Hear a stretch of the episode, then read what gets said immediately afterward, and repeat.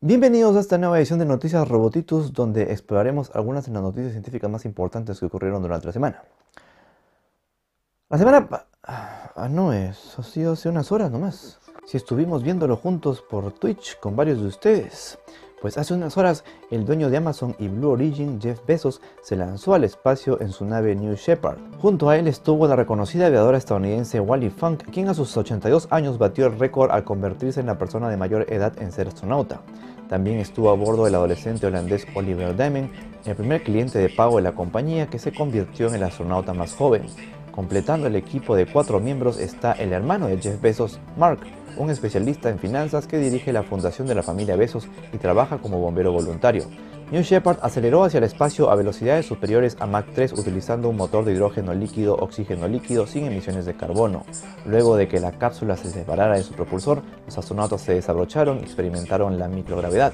La tripulación pasó unos minutos más allá de la línea de Karman, el límite internacionalmente reconocido entre la atmósfera y el espacio de la Tierra a unos 100 kilómetros de altura. Desde ahí pudieron observar la Tierra desde grandes ventanales que representan un tercio de la superficie de la cabina.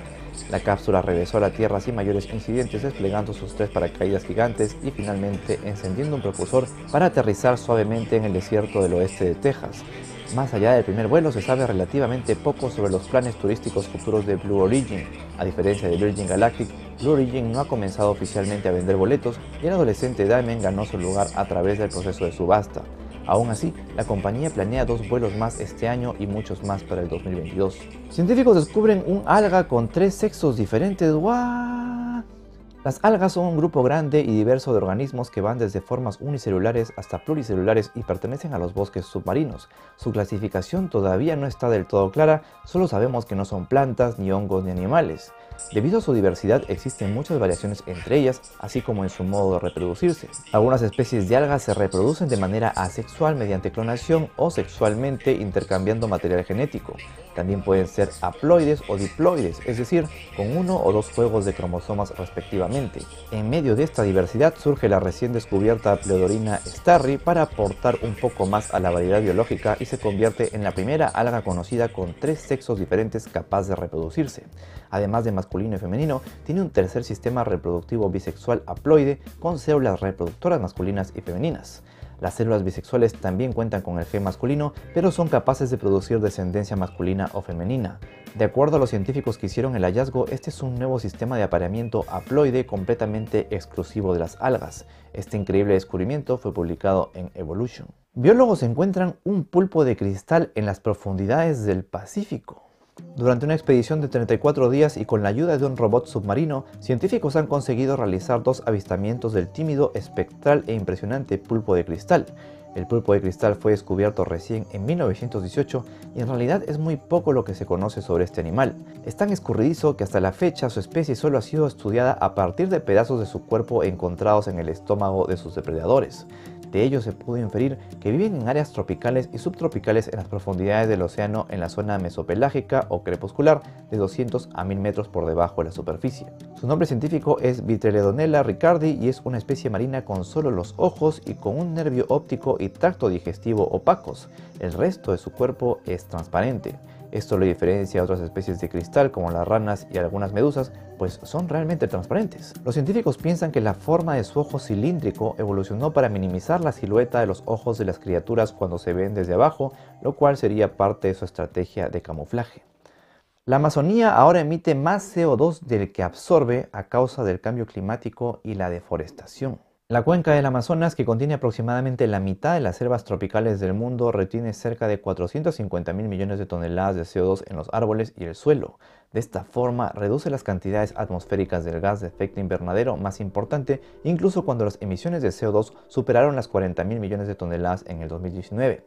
Si esto cambia, podría ser un gran problema. Un grupo de científicos del Instituto Nacional de Investigaciones Espaciales en Sao José dos Campos tomó muestras en el aire del Amazonas del 2010 al 2018. Para ello utilizaron aviones para recolectar cerca de 600 muestras de CO2 y monóxido de carbono a elevaciones de hasta 4.5 kilómetros sobre el suelo del bosque. El análisis de los datos reveló que el noroeste de la Amazonía estaba en equilibrio de carbono, es decir, absorbía tanto CO2 en la atmósfera como el que emitía. Sin embargo, especialmente durante la estación seca emitió mucho más de lo que absorbió.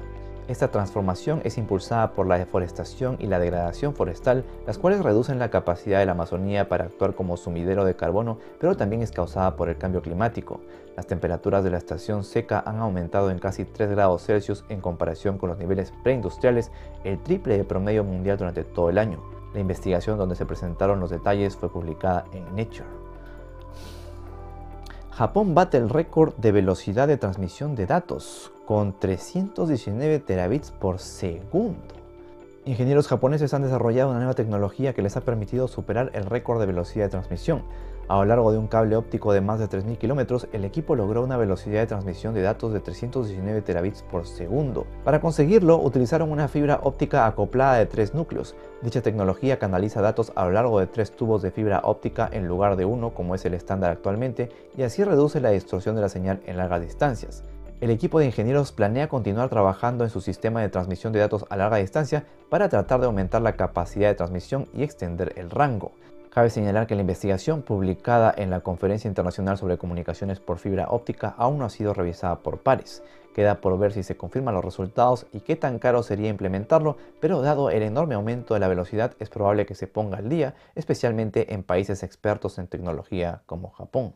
La NASA finalmente ha arreglado el telescopio espacial Hubble. El 14 de julio, después de largos controles y varias pruebas, la NASA finalmente estableció el motivo de la falla del telescopio esta se ubicaba en la unidad de control de potencia, la cual contiene un regulador de voltaje que suministra 5 voltios a la computadora de carga útil.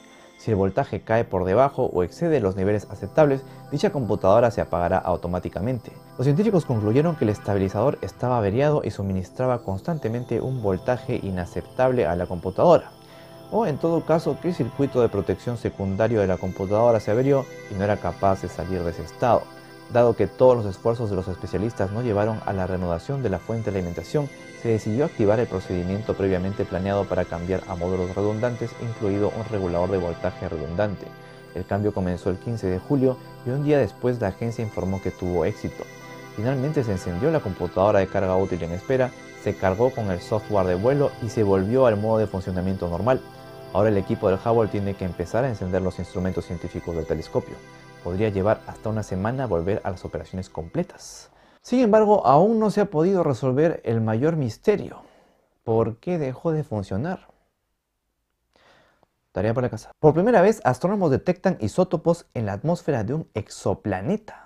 Un exoplaneta gaseoso a más de 300 años luz de distancia nos ha dado la primera detección de isótopos en una atmósfera interestelar. Los astrónomos detectaron una forma de carbono conocida como carbono 13 en la neblina alrededor de un exoplaneta gaseoso llamado TYC 8998761b.